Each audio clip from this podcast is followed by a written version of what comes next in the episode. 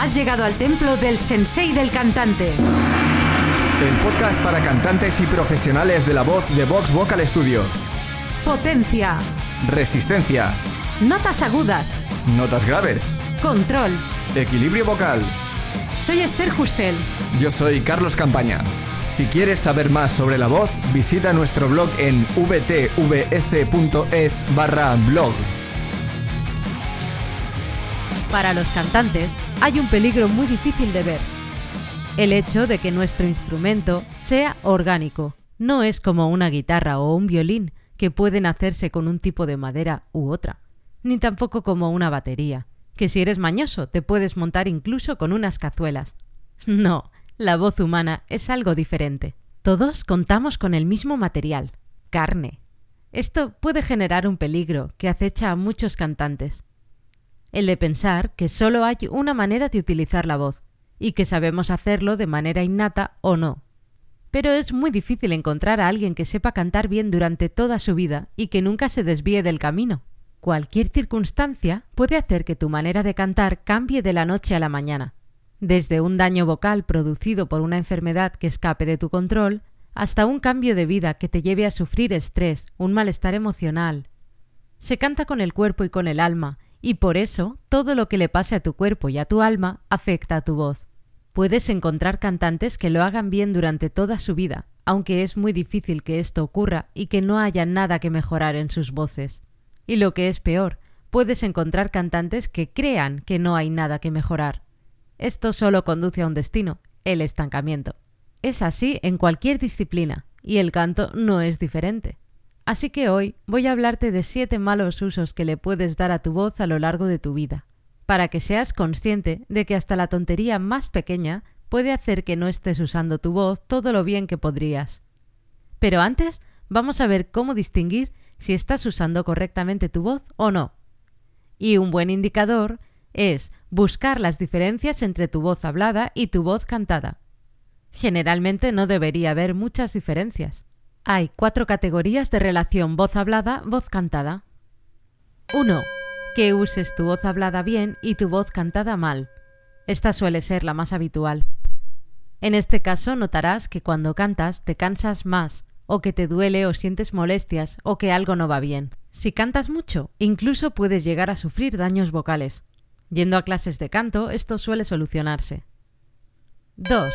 Que uses tu voz hablada mal y tu voz cantada bien. Esto es muy raro de ver, pero es posible que hayas aprendido a utilizar bien tu voz para cantar, pero que no apliques lo mismo al habla.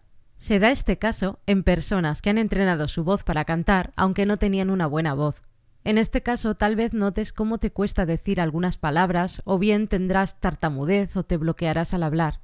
La solución parece un poco rara, pero se trata de usar una voz hablada más cantarina al principio, para que tu cerebro acepte esta como la manera correcta de utilizar tu voz. 3. Que uses tanto tu voz hablada como tu voz cantada mal. Hmm, también se suele ver bastante.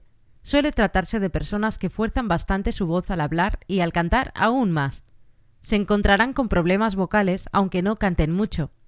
Deberán ir a clases de canto y aplicar lo que aprendan tanto a su voz hablada como a su voz cantada.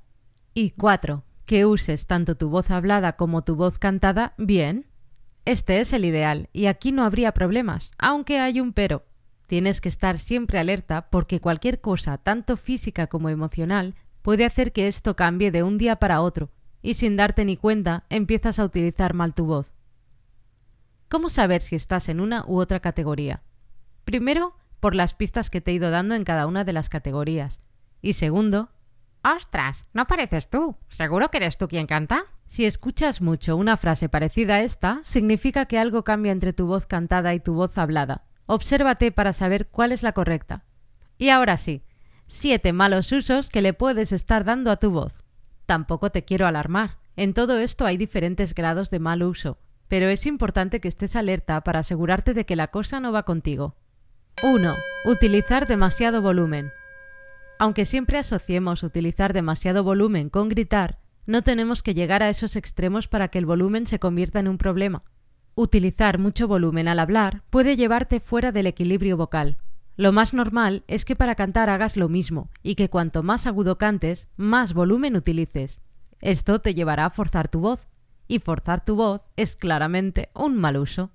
Por suerte, el volumen es algo que está bajo tu control, así que empieza a luchar contra ese volumen excesivo.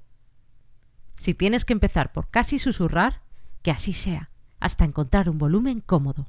2. Tener poco volumen o una voz airosa.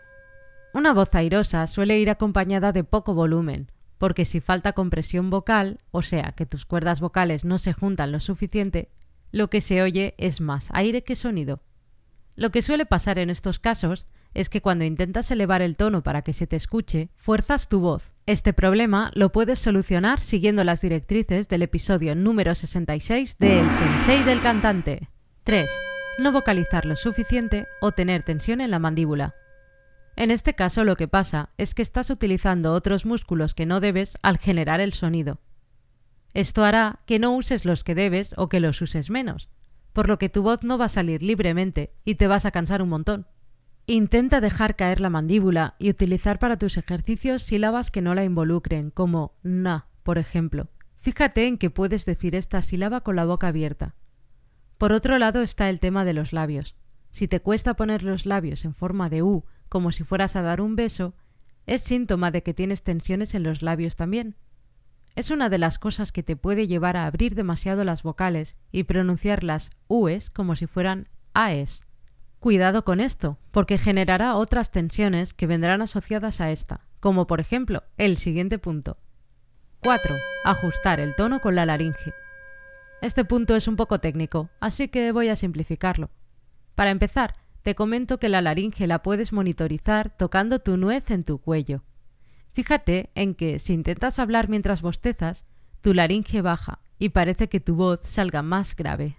Pero en realidad puedes utilizar esa misma posición del bostezo tanto para una nota grave como para una aguda. El problema viene si cuando quieres hacer una nota grave utilizas la posición del bostezo y cuando quieres hacer una nota aguda tu laringe sube. No es que tengas que estar súper pendiente de ella, pero, aunque sí es cierto que se mueve, no tiene que hacerlo nunca porque vayas a cantar una nota más grave o más aguda. La solución aquí es trabajar con ejercicios específicos que la hagan bajar cuando subes el tono y subir cuando bajas el tono. 5. Hacer fuerza mientras cantas. Todo lo que sea no estar relajado mientras cantas es fatal para la voz. Así que hacer fuerza mientras cantas es un error fatal hace que se bloquee y se tense la laringe. Piensa en cuando tienes que levantar algo muy pesado. ¿No notas como algo se bloquea en tu cuello?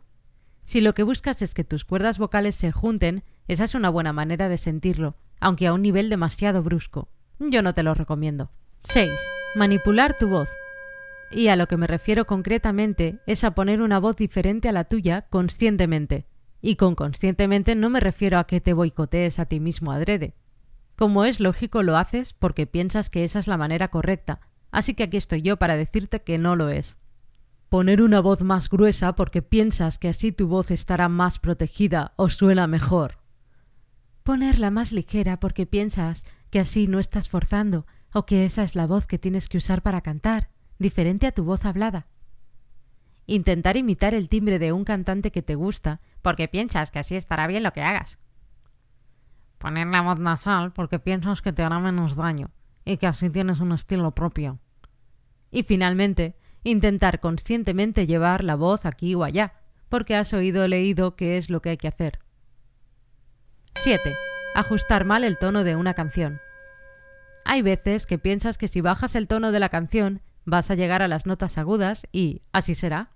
Pero debes tener en cuenta que también hay notas graves y que si no llegas cómodamente a ellas, también estás dando un mal uso a tu voz. Así que cuando pienses en qué tono quieres cantar esa canción, antes tienes que escucharla bien y localizar cuál es la nota más aguda y cuál la más grave, y asegurarte de que puedes cantar ambas. Si no puedes, siempre puedes pensar en hacer un cambio a la melodía de voz que encaje con la música y te permita cantar en un rango cómodo para ti. Y hasta aquí el episodio de hoy. Gracias por escucharnos. Si te ha gustado y quieres más, hazte fan del sensei. Únete a nuestra comunidad de cantantes para aprenderlo todo sobre la voz. Visita vtvs.es barra sensei-fan